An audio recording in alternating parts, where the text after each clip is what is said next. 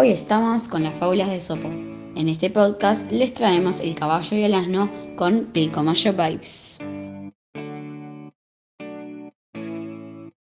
Un caballo y un asno vivían en una granja y compartían durante años el mismo establo, comida y trabajo que consistía en llevar fardos de heno al mercado de la ciudad. Todos los días practicaban la misma rutina y seguían por una carretera de tierra llevados por su dueño hasta la ciudad. Un día, sin darse cuenta, el dueño puso más carga a la espalda del asno que a la espalda del caballo.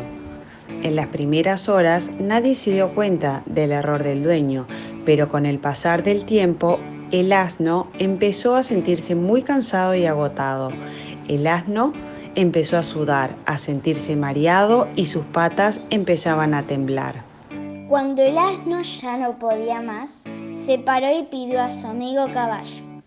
Amigo, creo que nuestro dueño se equivocó y puso más carga a mi espalda que en la tuya. Estoy agotado y ya no puedo seguir. ¿Será que podrías ayudarme a llevar algo, algo de mi carga?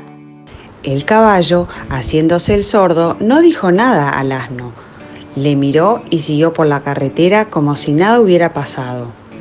Minutos más tarde, el asno, con cara de pánico y visiblemente decaído, se desplomó al suelo, víctima de una tremenda fatiga y acabó muriéndose allí mismo.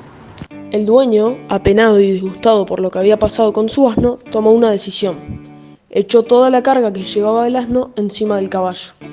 Y el caballo, profundamente arrepentido y suspirando, dijo, ¡Qué mala suerte tengo por no haber querido cargar con un ligero fardo!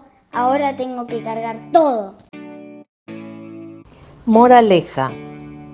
Cada vez que no tiendas tu mano para ayudar a tu prójimo que honestamente te lo pide, sin que lo notes en ese momento, en realidad te estás perjudicando a ti mismo. Nos vemos en el próximo podcast con Pilcomayo Vibes.